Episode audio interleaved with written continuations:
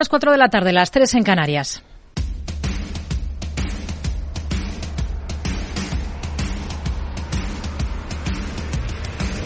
No decida lo que hará el mercado.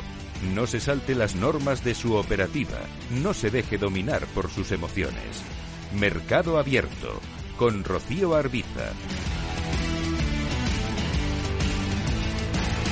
Muy buenas tardes. Se confirma la desaceleración de las tensiones inflacionistas en Estados Unidos y con ello se afianza esa idea de una mayor contención de la Fed en su estrategia de subidas de tipos. Las alzas desde el inicio del ejercicio se han apoyado en buena medida en estas expectativas que de momento hoy se validan. Se frena el IPC en línea con lo que estaba esperando el mercado en el último mes, en diciembre, hasta una cota interanual en Estados Unidos del 6,5%, lejos, por tanto, de ese pico del 9,1 alcanzado en julio y seis décimas por debajo de la cifra de noviembre. Son ya seis meses consecutivos de retroceso, con la gasolina en diciembre como el elemento que más contribuye a esa disminución mensual de los precios, porque baja más de un 9% en términos mensuales. Pero la contención del IPC de la que hablamos se nota también en la subyacente, que excluye los precios de la energía y los alimentos, porque baja hasta una tasa interanual del 5,7%. Para ver qué efecto puede tener esto en la actuación de la Fed, habrá que esperar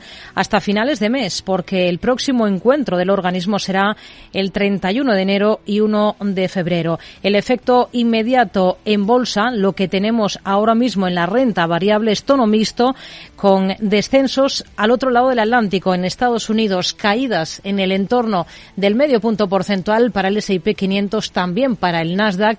Bastante plano está ahora mismo el Dow Jones, mientras que el dólar cede algo de terreno frente al dólar y el bono estadounidense 10 años sigue la pauta de los últimos días y recorta, aunque ahora ya muy discretamente, el rendimiento hasta el 3,55%. Inflación que marca la pauta hoy en los mercados y que sigue siendo el gran dolor de cabeza en Estados Unidos, pero también aquí en el viejo continente, como recuerda la vicepresidenta económica Nadia Calviño.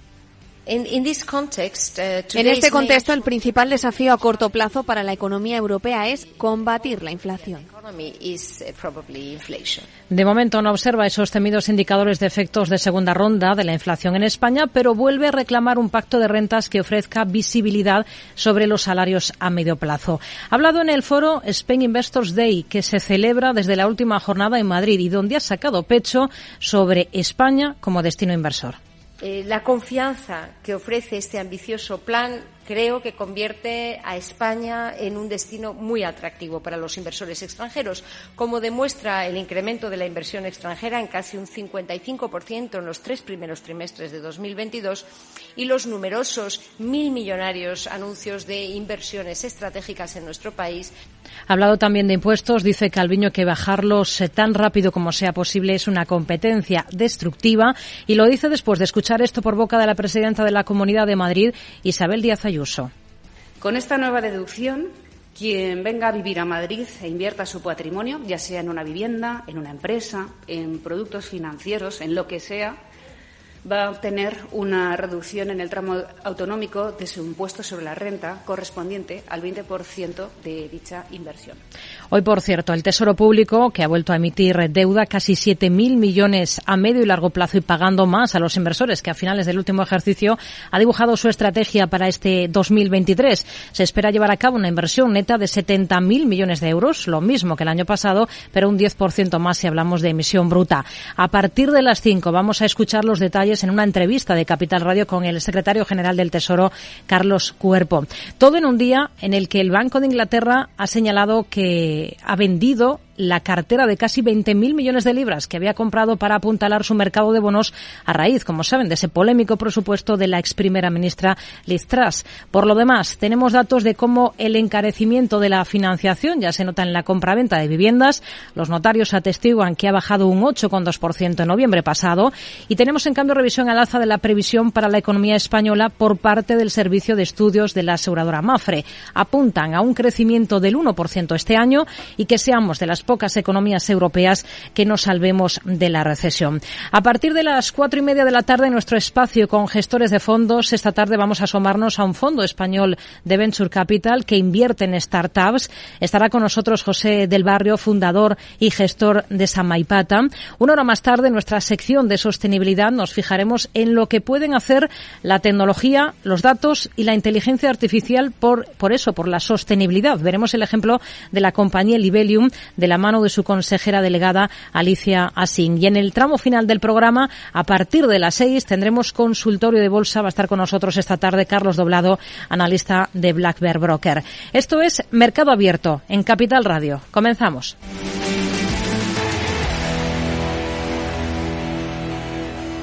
Tardes de Radio y Economía con Rocío Arbiza.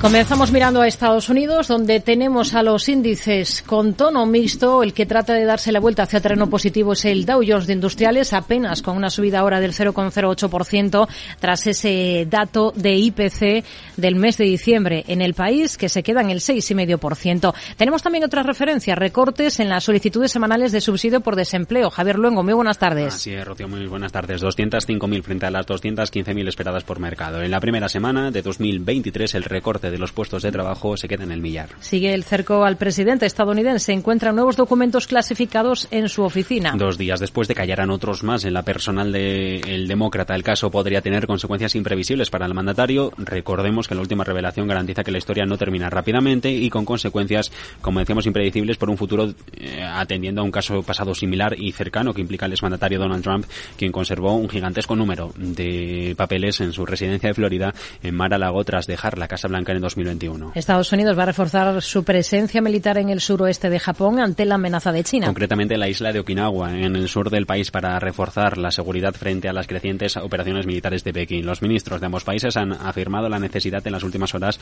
de optimizar la postura de la fuerza de la alianza de Estados Unidos-Japón para, dicen, abordar estos desafíos. Mientras se sigue hablando mucho del caos aéreo en Estados Unidos, miles de vuelos se han quedado en tierra. Tras una avería de los sistemas, como contamos ayer en Mercado Abierto, un fallo en las notificaciones de la Administración Federal de Aviación. Ha habido que cerrar espacio aéreo estadounidense. Esto solo había ocurrido una vez más en la historia reciente de Estados Unidos, concretamente durante los atentados del 11 de septiembre.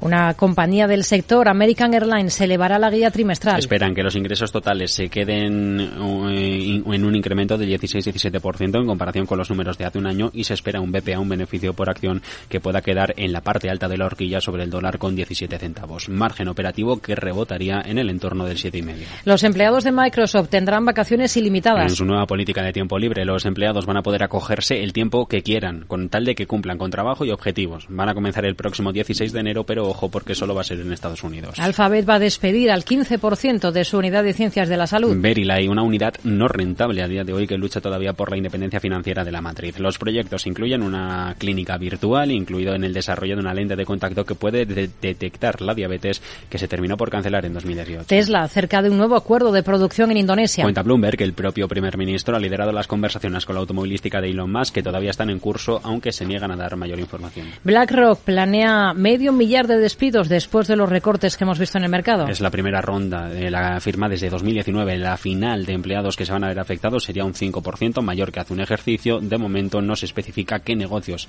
van a ser eh, donde se vean estos recortes, aunque dicen que trabajan para gestionar los gastos con prudencia. Otro de los protagonistas, Disney, nombra presidente a Mark Parker. Mientras prepara la batalla con Nelson Pledge, el inversor activista que quiere entrar en el Consejo de Administración para promover nuevos cambios en la firma de medios. Parker viene de Disney, sucederá, de Nike, sucederá a Susan Arnold, que no se presentará a la reelección de conformidad con el límite de mandato de 15 años. T-Mobile estudia la compra de Mind Mobile. Una teleco respaldada por el actor Ryan Reynolds. Cuenta Bloomberg que ambas firmas han estado discutiendo una posible operación de adquisición, aunque la compra no sería inmediata, pero sí que saben que se podrían cerrar sobre los 800 millones. Home Depot cambia su política de sueldos. Pagos a los empleados por hora que van a cobrar un poquito más a partir del próximo 16 de enero. Business Insider confirma que son varios los empleados que le han demandado a la compañía acusándola en los últimos años de redondear deliberadamente su salario. Tenemos en el punto de mira a Target anuncia un dividendo de un dólar con ocho centavos. En línea con previsiones, dividendo que se va a pagar, retribución que se va a abonar el próximo 10 de enero para todos aquellos accionistas que se hagan con títulos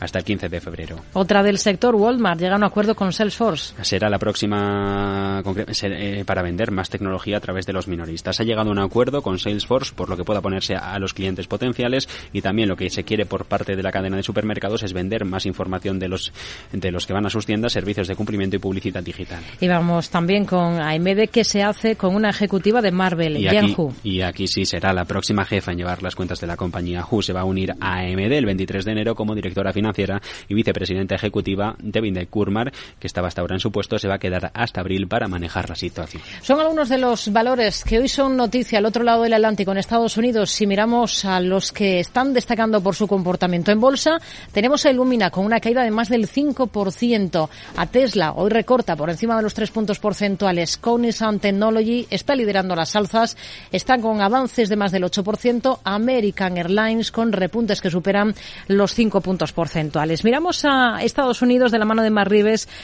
consejero delegado y cofundador de Black Bear Broker. ¿Qué tal, Mark? Muy buenas tardes.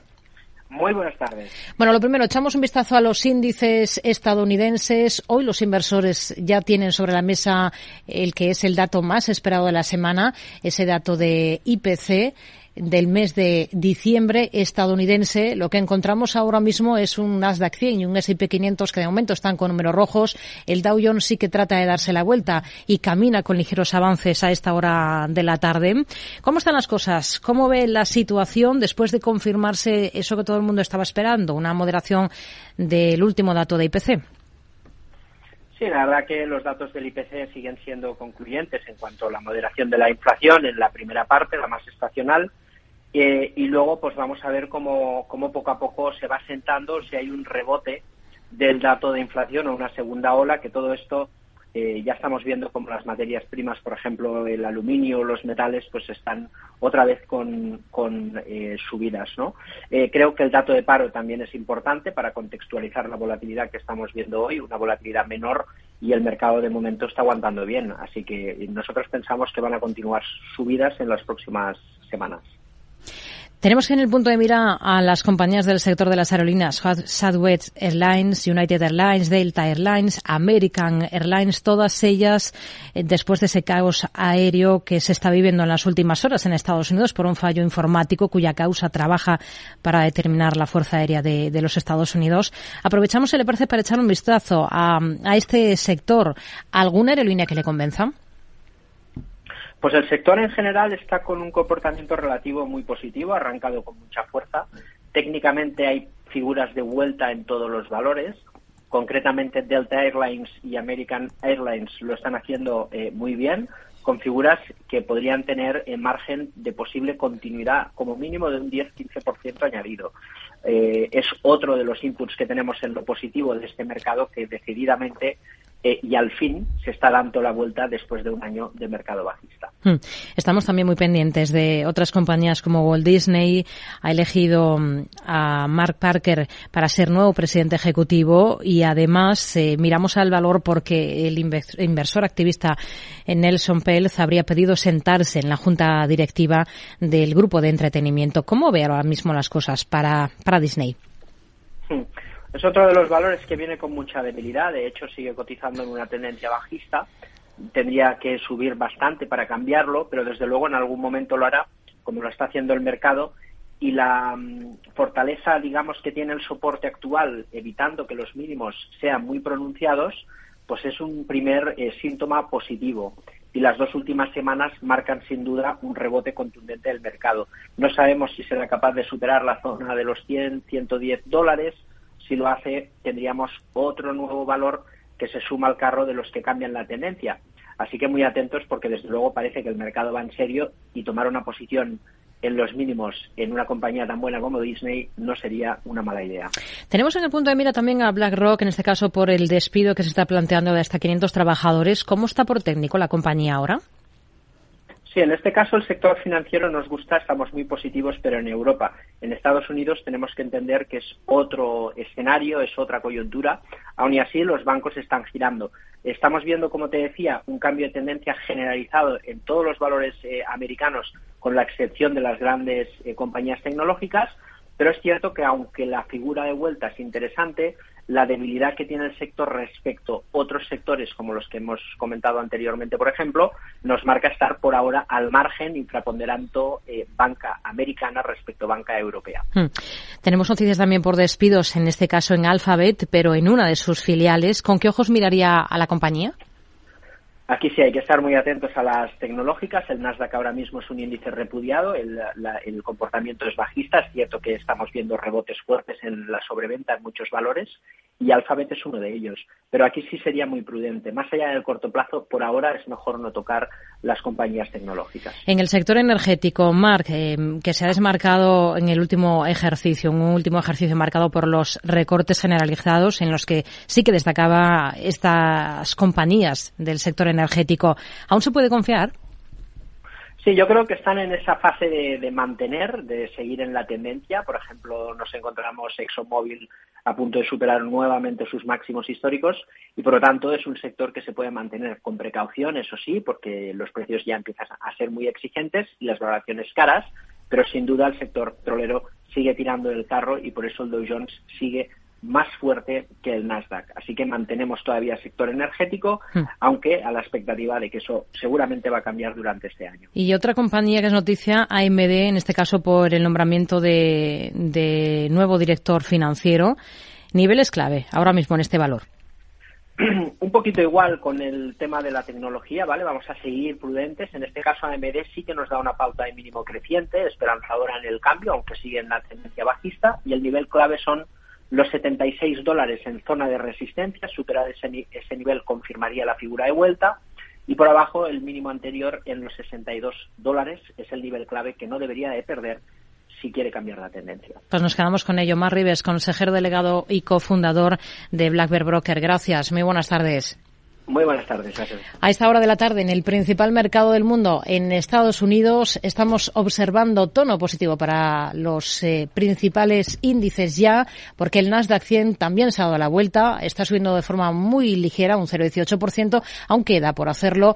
El S&P 500 va camino de ello, las caídas son de apenas el 0,26%. En un día con movimientos interesantes, con algunos valores que están destacando en positivo, por ejemplo, como Cognizant, más de un 9% ciento arriba, Halliburton sube casi cuatro puntos porcentuales, American Airlines muestra avances que se están acercando al 6%. En el lado negativo tenemos a títulos como Illumina con descensos de cuatro puntos porcentuales. Hey, asistente, busca cómo proteger mis ahorros de la inflación. Hay aproximadamente 19 millones de resultados. ¿Quieres que los lea? Buf, mejor que no. Puedes seguir buscando entre millones de contenidos, pero un asesoramiento de calidad solo te lo dará un especialista. En Renta 4 te ofrecemos un servicio de asesoramiento gratuito siempre que lo necesites. Entra en r4.com y descubre cómo te podemos ayudar. Renta 4 Banco. ¿Quieres más?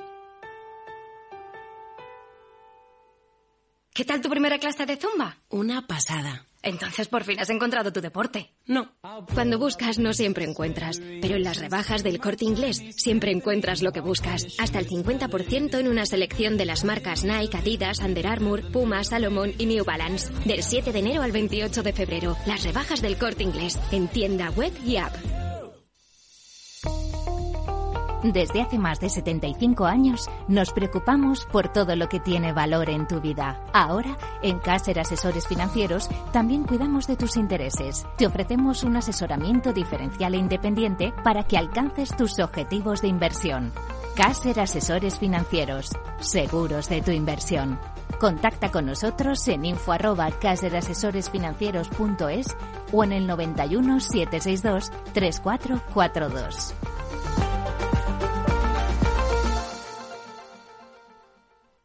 Mercado Abierto con Rocío Arbiza.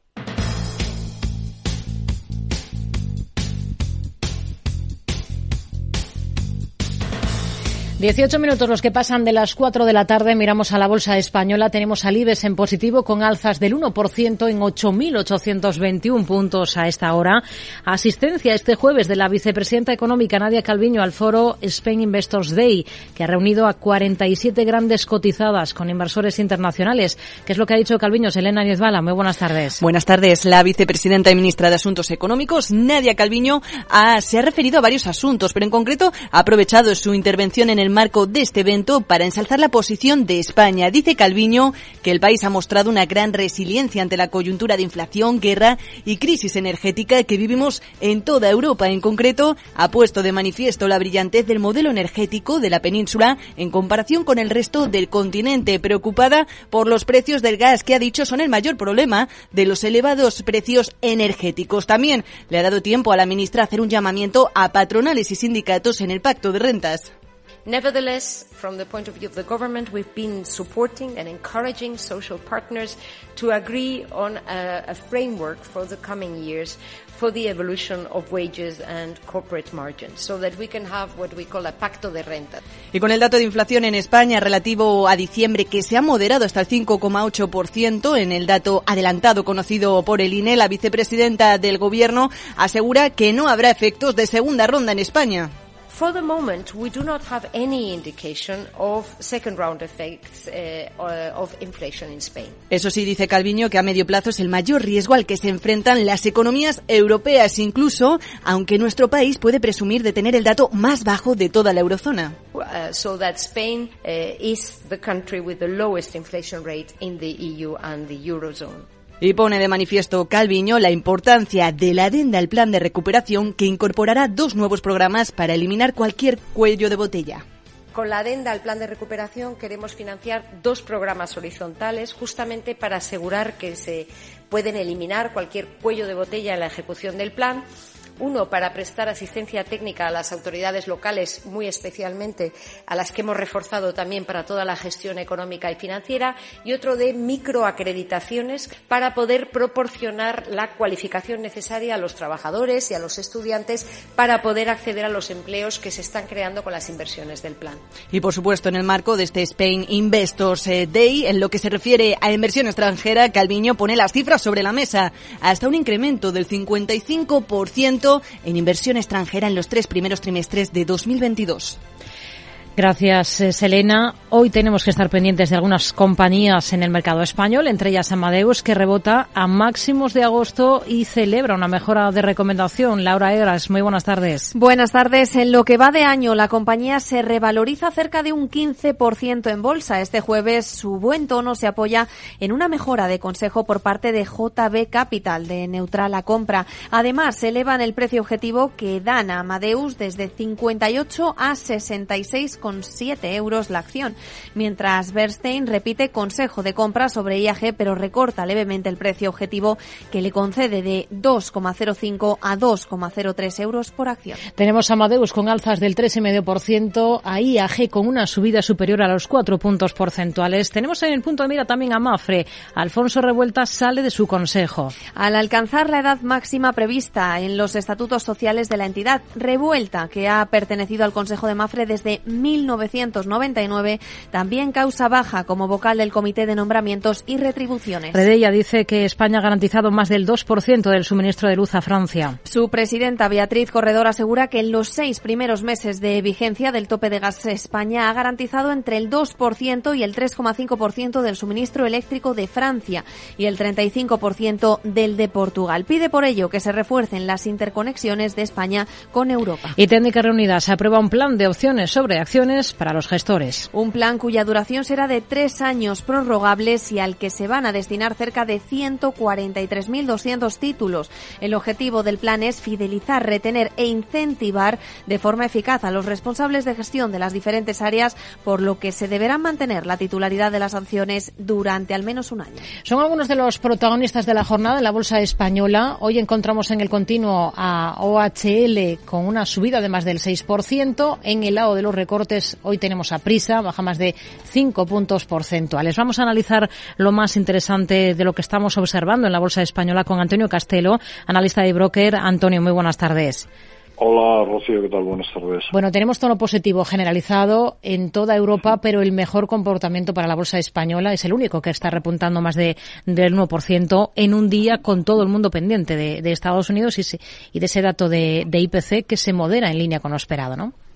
Sí, efectivamente, el dato, bueno, ha sido bueno, es el sexto mes eh, que, que mejora eh, parece que, bueno pues el mercado eh, tiene claro que esto va a provocar que la próxima subida de tipos por parte de la Reserva Federal sea eh, de 25 puntos básicos.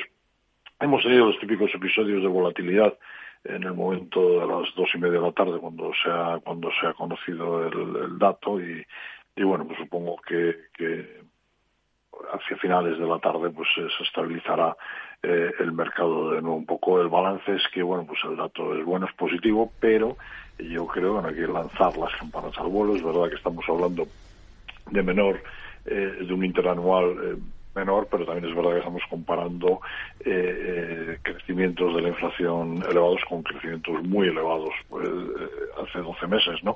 Entonces esto hace que, que, mejore un poquito. Los bancos centrales yo creo van a mantener la apuesta de subidas yo creo tres subidas de 25 puntos básicos por parte de la Reserva Federal eh, de aquí a, final de año. No van a bajar los tipos, desde luego. Banco Central Europeo tendrá que subir quizás algo más, hasta niveles del 4%, tampoco van a bajar los tipos.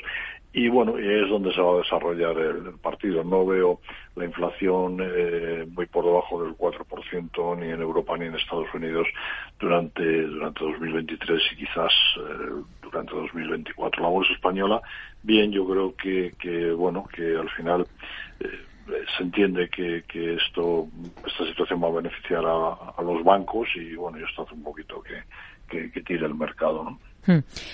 Hoy tenemos entre los mejores del selectivo, entre los mejores del IBEX, a, compañías, todas ellas ligadas al sector turismo, como es el caso de Meliá, de Amadeus, de, de IAG.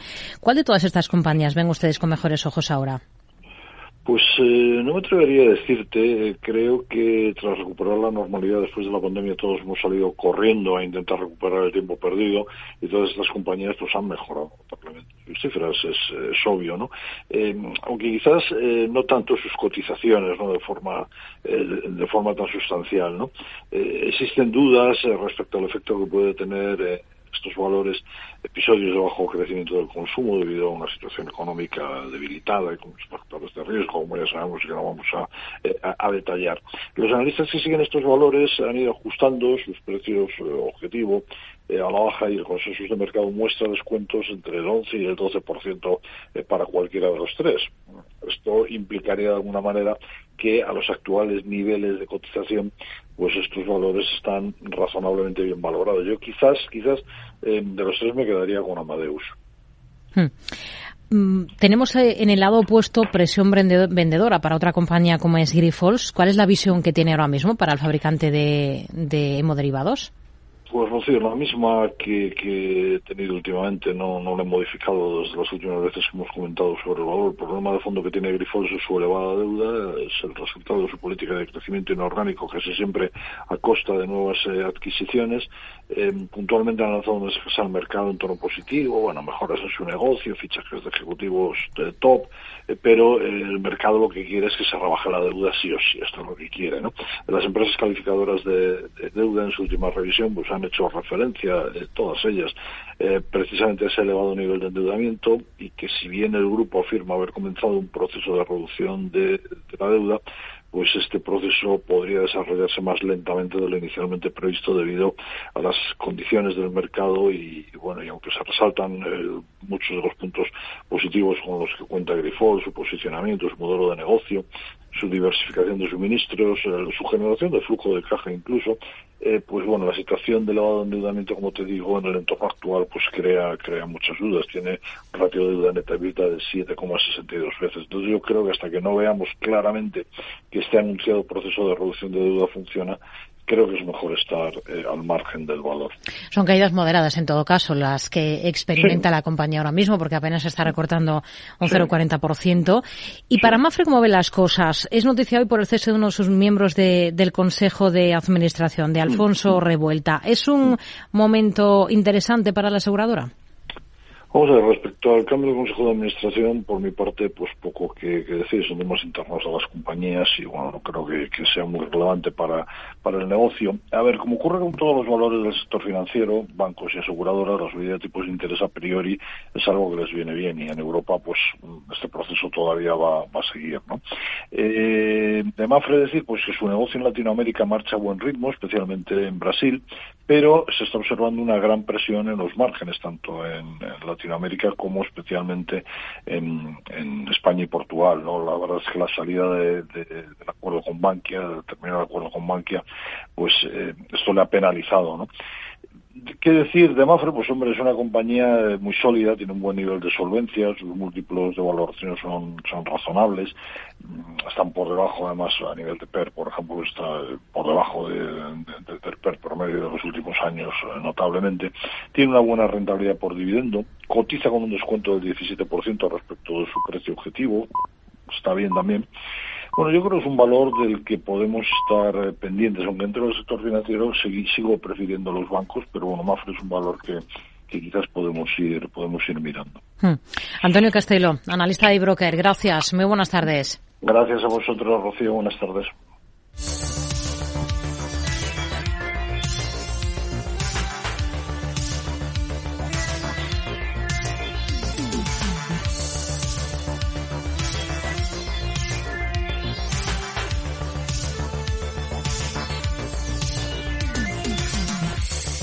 Hemos mirado a Estados Unidos, también a la bolsa española, comprobamos cómo están las cosas ahora mismo en el resto de plazas del viejo continente. Según las pantallas de CMC Markets, tenemos ahora mismo al CFD del DAX con avances moderados del entorno del 0,7%. Está la bolsa francesa también con tono positivo, alzas del 0,84%. Londres camina con un repunte del 0,40%. También la bolsa italiana en positivo esta sesión.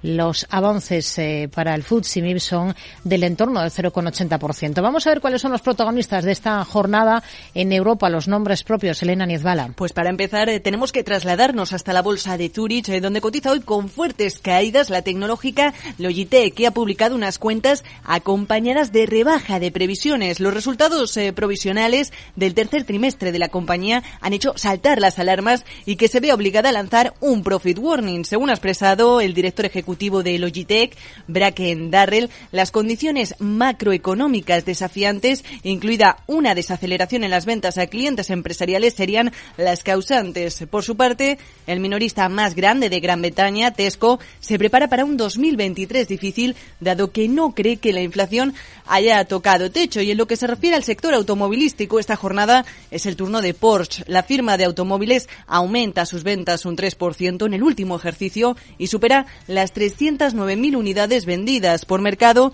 los mayores avances se han registrado en Europa, mientras que en China experimentaron un descenso, el único, del 2%. Todo ello al mismo tiempo que el grupo Volkswagen ha reportado sus ventas más bajas en más de una década este 2022, ya que los bloqueos por el coronavirus en China y la guerra en Ucrania trastornaron las cadenas de suministro y se corre el riesgo, dicen, de una recuperación en el cuarto trimestre. Fuertes caídas por su parte también en el mercado francés, que llegan en este caso de la mano de Orpea. Continúan las negociaciones entre la compañía, sus acreedores financieros y terceros inversores. Todo ello en el marco del procedimiento de conciliación abierto que implica una capitalización de 3.800 millones de euros de deuda simple de la empresa y una ampliación de capital de entre 1.300 y 1.500 millones para financiar su plan de refundación y conseguir así una estructura financiera sostenible. Eso sí, sin conclusiones ni garantías por el momento, caídas casi tan contundentes como las del desarrollador de videojuegos Ubisoft,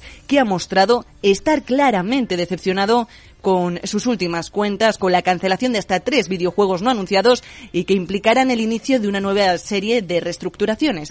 Pues son algunos de los protagonistas que sin duda vamos a abordar en los próximos minutos de la mano de Xavier Brun, responsable de renta variable europea de Treases Management. Hola Xavier, muy buenas tardes. Hola, muy buenas tardes. Bueno, vamos a comenzar por uno de esos protagonistas, claro, en la bolsa suiza Logitech, eh, por ese profit warning que, ha lanzado. Dice que por culpa del contexto económico actual, por todas esas incertidumbres que, que, todavía acechan a la cadena de suministro vinculadas con el brote de COVID en, en China. No sé cómo ve las cosas ahora para una compañía como esta. Pues la verdad es que Logitech es el claro ejemplo de, de, un COVID winner, ¿no? Que, que se beneficia muchísimo por la gracias al, al, COVID y que ahora vuelve a la normalidad. Y el Profit Warning refleja justamente esto. Para poner unos, unos datos y, y, ver un poco de dónde venimos y hacia dónde vamos. Uh, Logitech era una compañía que obtenía unas ventas de unos 2.000, 2.300 millones eh, eh, de francos suizos y en el, en el COVID subió a los 5.400, uh, prácticamente un 75% de crecimiento. Pues bien, los analistas, e incluido el management, um, hicieron previsiones de que, bueno, bajarían, pero bajarían un 4 o un 5%, y ahora la noticia, uh, hemos, nos hemos despertado con una bajada de un 15% en ventas, ¿no? Al final eso debe volver a la normalidad y lo que, bueno, resta hoy en el mercado eh, no es tanta esa vuelta a la normalidad, sino la falta de visibilidad que ha tenido el management en su propio sector, ¿no? Y esto es lo que el motivo principal por el que se castiga en, bolsa. Se desploma en bolsa. Hoy la compañía está recortando en torno al 15%, pero también lo hacen otras firmas, lo hemos contado como Ubisoft o también Orpea. ¿Son valores para estar totalmente al margen? Bueno, a nosotros son, son valores que que no nos gustan por, por varias razones, ¿no? El primero, Ubisoft, eh, que es, el, es una empresa de, videojuegos, eh, por ser un modelo, bueno, mm, exhausto y que le cuesta crecer. Y el segundo, por, por riesgos regulatorios. Empezamos por el primero, Ubisoft. Al final, Ubisoft eh, fue una compañía que creció muchísimo en ventas y en beneficios estos últimos años. Eh, no, no, en parte al, al COVID, sino gracias a los eh, videojuegos que lanzó, que fueron unos grandes éxitos. ¿no? Esto provocó que la compañía pasase de ser pequeña a ser mayor de edad. Eh, pues esta situación lo que le provoca es que tenga que crecer muchísimo más que lo que hacía antes para poder mantener el mismo nivel de crecimiento. Y esto es lo que está lastrándole a la compañía, ¿no? que los nuevos lanzamientos de los videojuegos no tienen tanto éxito, o si tienen un éxito, pero que no permiten el crecimiento tal que llevaba antes, ¿no? Así que, bueno, eh, es una compañía que depende mucho del, gusto de los consumidores. Y la otra, Orpea, está metida en un riesgo regulatorio, ah, y esto lo que nos hace es que estemos fuera, ¿no? Y hoy la noticia que nos ha dicho ha sido que, a pesar de vender activos, eso no será suficiente quizá tenga que hacer una ampliación de capital y provocando una dilución en los, en los accionistas. Por esas razones no nos gustan. Hmm.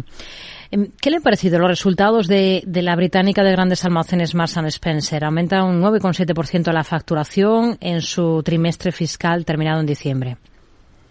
Bueno, al, final, esto lo que nos viene a decir Marks Spencer es que hay algunos brotes verdes, ¿no? Um, Spencer principalmente se focaliza en, en, el Reino Unido y el Reino Unido todas las noticias han sido que ha sido impactada por la inflación, inflaciones de doble dígito, la crisis, el Brexit. Pues bien, la empresa ha sido capaz de incrementar ventas un 9%. ¿Esto qué nos indica?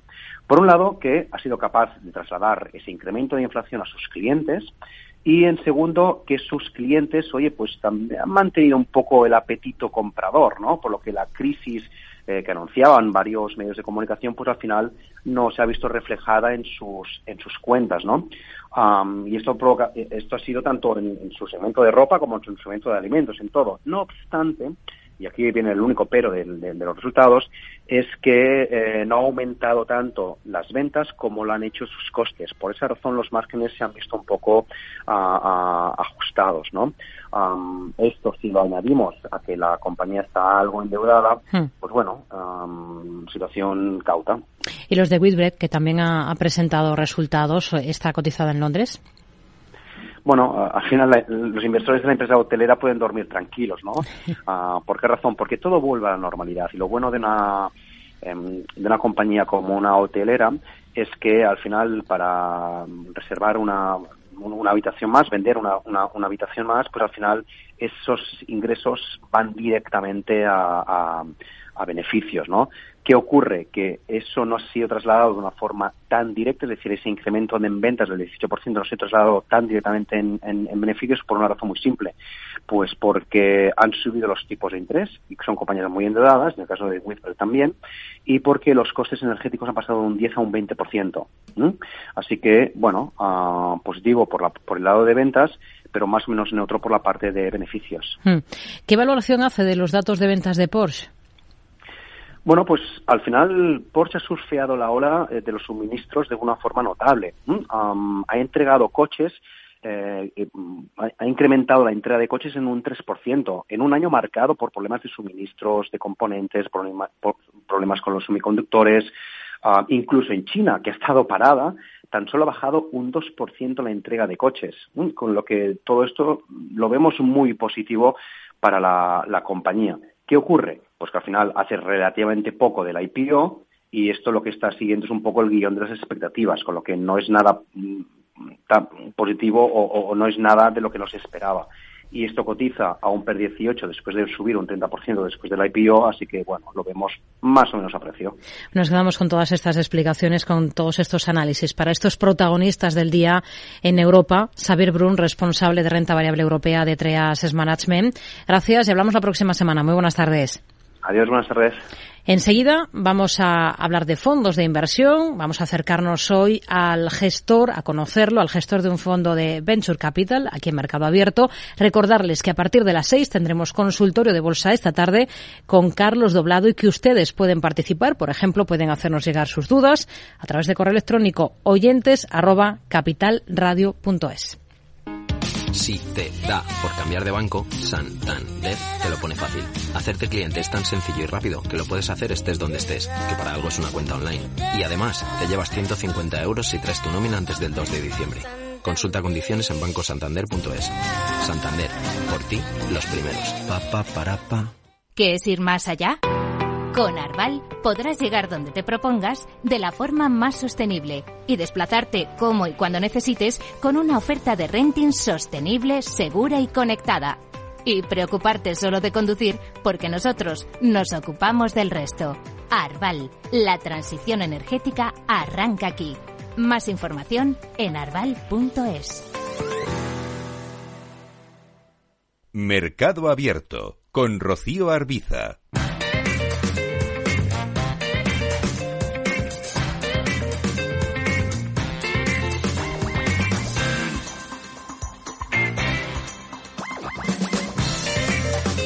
Seguimos, seguimos en Mercado Abierto. Ya saben que cada jueves a esta hora conocemos la gestión de un fondo cotizado aquí en España. Conocemos a un gestor, la filosofía de ese fondo. En los próximos minutos hoy vamos a acercarnos al gestor de un fondo de Venture Capital como es Samaipata, que ha cerrado el último ejercicio con ocho nuevas inversiones por valor de 12 millones de euros. Está con nosotros José del Barrio, fundador y director de este fondo. José, ¿qué tal? Muy buenas tardes. Hola, buenas tardes, Constelación. Bueno, decimos que Samaipata es un fondo de Venture Capital, esto es, que invierte en compañías de pequeño y mediano tamaño, eh, normalmente startups, a las que por tanto financia para apoyar su evolución y que aflore ese potencial. ¿Cuánto lleva en marcha el fondo y por qué decidió en su día ponerlo en marcha, un fondo de este tipo? Eh, Samaipata, el primer fondo lo levantamos en 2016, justo después de la venta de la Nebra Roja, que es una empresa que de la que fui fundador y vendimos en el 2015. Eh, y una vez que vendimos la, la, anterior empresa, la Nevera Roja, la verdad es que a mí eh, personalmente me apetecía mucho seguir en contacto con emprendedores, con, el mundo de la innovación y, el poder apoyar a una nueva generación de emprendedores, pues era algo, que me ilusionaba mucho y aportando no solo capital, sino también tratar de aportar valor más allá de eso, eh, nuestra experiencia, nuestra red de contactos y la plataforma que estamos construyendo en Samaipata, pues para apoyar al, al portfolio. Y es un poco fueron las razones de, de inicio de nuestra andadura eh, ya en 2016. ¿Y el nombre Samaipata por qué? Samaipata es, un, eh, es una localidad en, en, Bolivia, en medio de la selva. Eh, bueno, yo estuve allí en, una misión hace muchos años y, la verdad es que me, me, llamó mucho la atención porque es un lugar en el que habían convivido diferentes civilizaciones a lo largo de los años y habían colaborado de forma productiva y razonablemente pacífica para los estándares de la época y, cuando decidimos lanzar eh, Samaipata, eh, al final nosotros eh, competimos o, trabajamos en, en, lo que es el ecosistema del Venture Capital, que requiere una tremenda colaboración entre los diferentes participantes del ecosistema, fundadores, otros fondos, instituciones, y es una es una colaboración, estás compitiendo, pero a la vez tienes que colaborar de forma estrecha y me pareció era un nombre que, realmente eh, representaba muy bien cuál era nuestra visión de ello. Y al final, además, al ser un fondo paneuropeo, también veíamos ese, esa parte multicultural eh, y, de, y de colaborar con otras con otras, con otras geografías, con otros eh, países, otras naciones, y, nos pareció que, tenía mucho sentido el, el, nombre, no la idea. ¿En cuántas compañías han, invertido hasta el momento? ¿En qué número y sobre todo de qué tipo? ¿Qué requisitos deben cumplir las empresas para poder formar parte de, de este fondo? Sí, hasta la fecha hemos hecho 32 inversiones. levantamos un primer fondo de 2016 de 30 millones, desde el cual hicimos 17 inversiones, y luego hemos hecho un segundo fondo de 110 millones. A la fecha, bueno, estamos en total gestionando cerca de 150 millones y, hemos hecho ya 16 inversiones desde este segundo fondo, estamos ahora cerrando alguna más.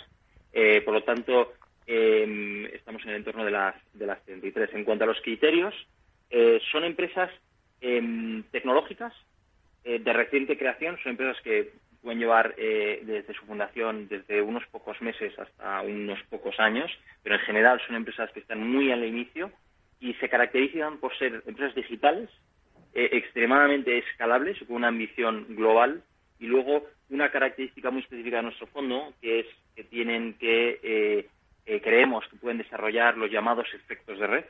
Básicamente es un fenómeno por el cual cada usuario nuevo que entra a la plataforma añade valor al resto de los usuarios de la plataforma, al resto o, a una parte de ellos. Y esto crea una defensibilidad a largo plazo, que es lo que entendemos que es la, la fuente de generación de valor en una, una de las fuentes de generación de valor principales eh, en los negocios digitales.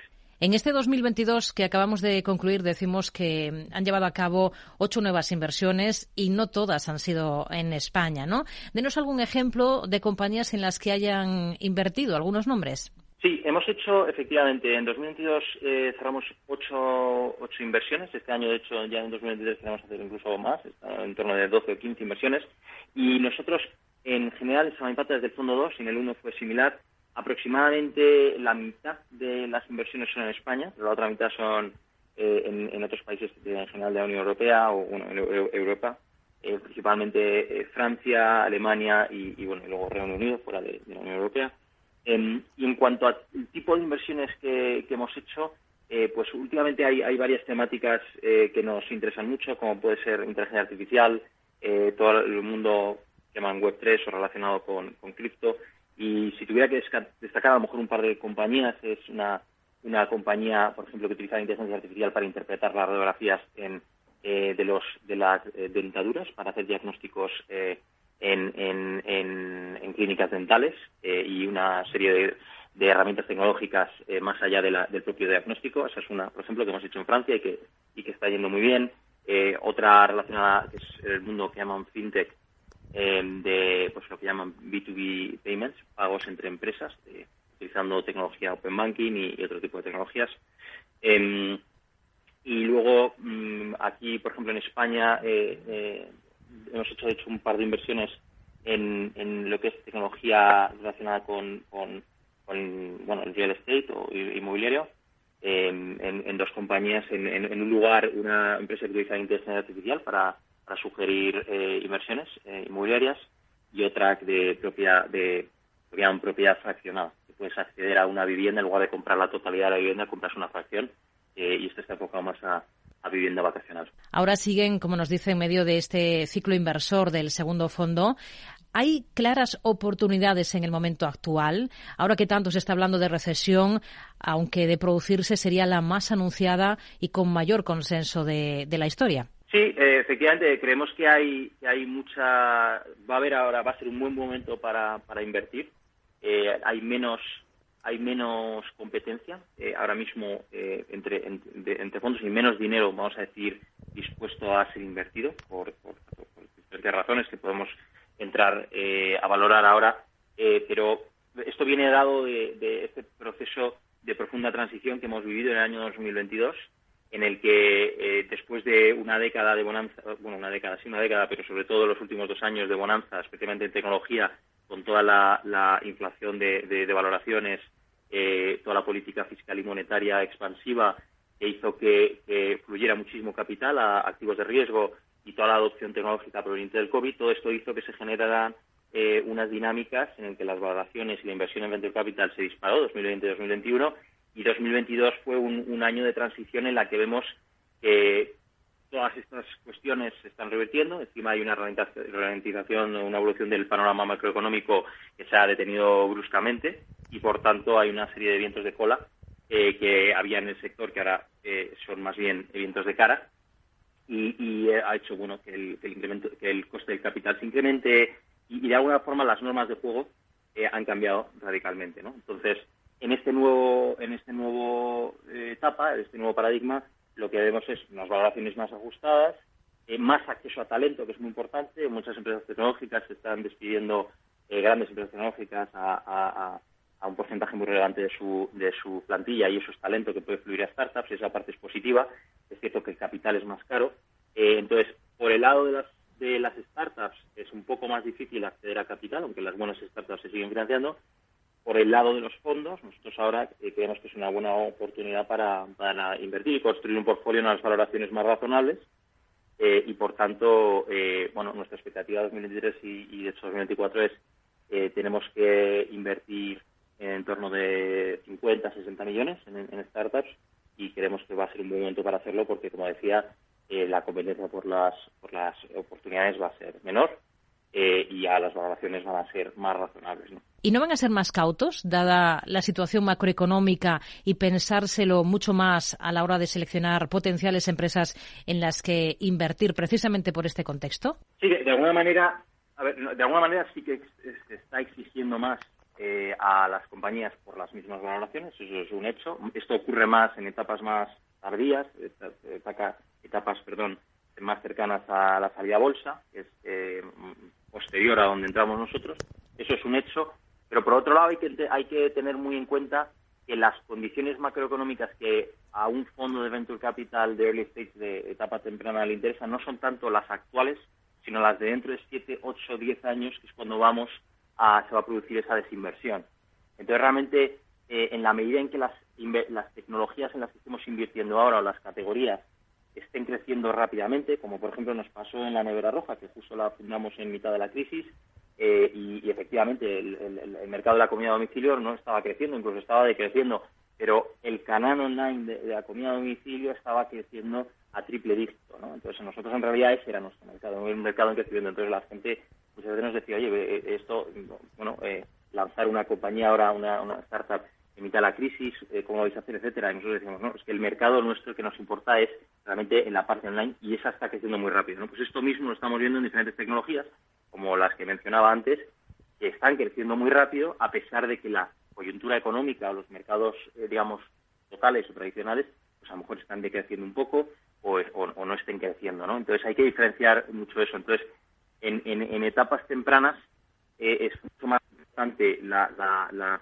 la, virulencia o la, potencia, si quieres, de esa ola tecnológica que estamos intentando eh, surfear, si quieres, eh, que las circunstancias macro. es más importante a nivel del, digamos, el rendimiento de las startups. Es cierto que el acceso al capital va a ser más complicado y estas empresas necesitan financiarse. Eso hay que tenerlo en cuenta. Por eso es importante planificar eh, pues lo que llamamos los runways, que es el, periodo que tienen las startups, em, el, periodo de tiempo con el que se pueden autofinanciar, con el, con el dinero que, levanten, pues esos periodos aumentan, deben aumentar en estos tiempos de incertidumbre, ¿no? Pero eh, con eso cubierto, eh, creemos que es un, es una buena, es un buen momento, ¿no? Para, hay muchas oportunidades. ¿Cómo estamos ahora mismo si, si nos comparamos con otros países? Ustedes tienen una visión paneuropea, nos decía al principio. ¿Cómo está España en este momento, en este segmento concreto de las startups? ¿Se están moviendo más o menos las cosas? ¿En qué punto estamos y, sobre todo, hacia dónde vamos? Hmm. Pues yo creo que estamos en un, en un momento eh, eh, muy bonito y un punto de inflexión. Em, yo recuerdo cuando empezamos hace 10 años eh, con eh, con la nevera roja no había, yo siempre digo, los inversores se podían visitar en una mañana, todos los inversores institucionales en tecnología en España se podían visitar en una mañana.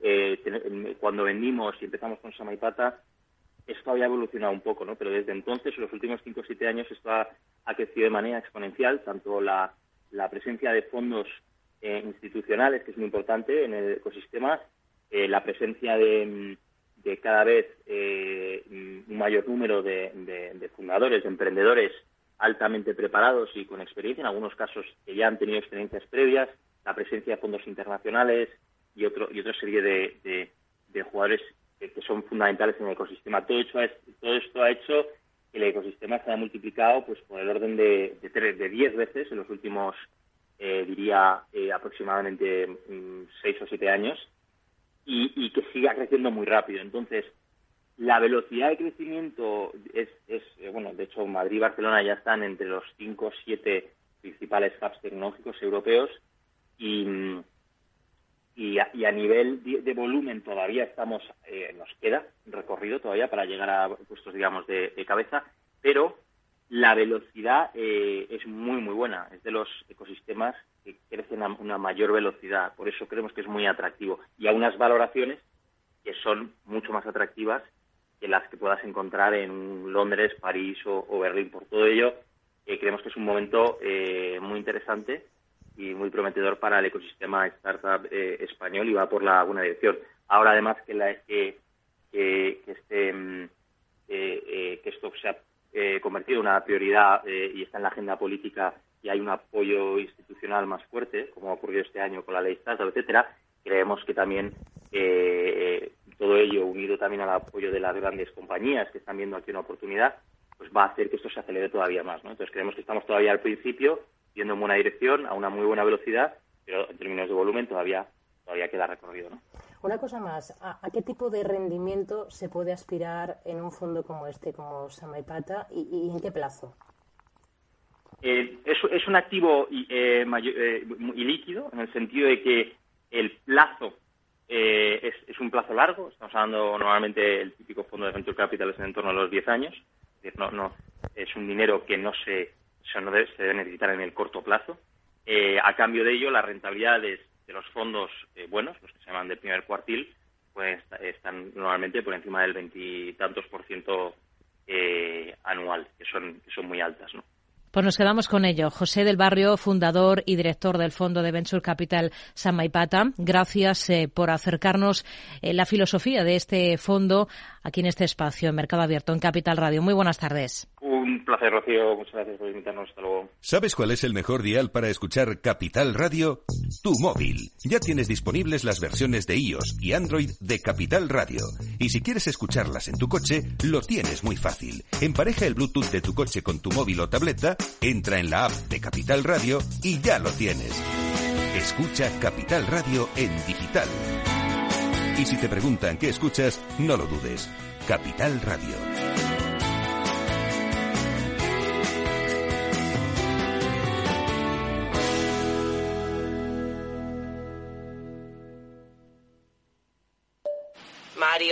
Que eso de que no te da tiempo a pillar el tren. No te preocupes, que lo he mirado y hay un tren cada hora. Así que nada, salsero, duchita fría, cafetito para la resaca y ya te estás viniendo que está tu ahijado y toda su clase esperándote. Niños, saluda al Tito. ¡Tito! En Renfe tenemos la mayor frecuencia de trenes de este país. Nadie te da más. No todos los trenes son como Renfe. Renfe, tu tren. Esto te estás perdiendo si no escuchas a Luis Vicente Muñoz en Capital, La Bolsa y la Vida. Antonio Garamendi, presidente de la COE. Habría que evaluar, eh, y para eso también está la mesa, nos podríamos sentar, me da igual si hubiera que cambiar la ley, un salario mínimo que se acogiera o que se acoplara eh, a cada uno de los territorios de este país, porque la realidad es que la propia negociación colectiva también va en función de esos territorios. Es diferente cuando vemos el convenio del metal, por ejemplo, pues de Vizcaya es muy diferente al convenio del metal de otra provincia, e incluso del propio País Vasco. Y yo creo que esa es la realidad eh, y es por eso por lo que estamos diciendo este tema.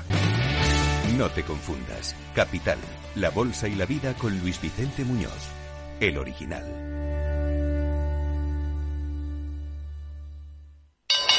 ¿Te interesa la bolsa? Compra y vende acciones o ETF sin comisiones hasta 100.000 euros al mes. ¿Has oído bien? Sin comisiones.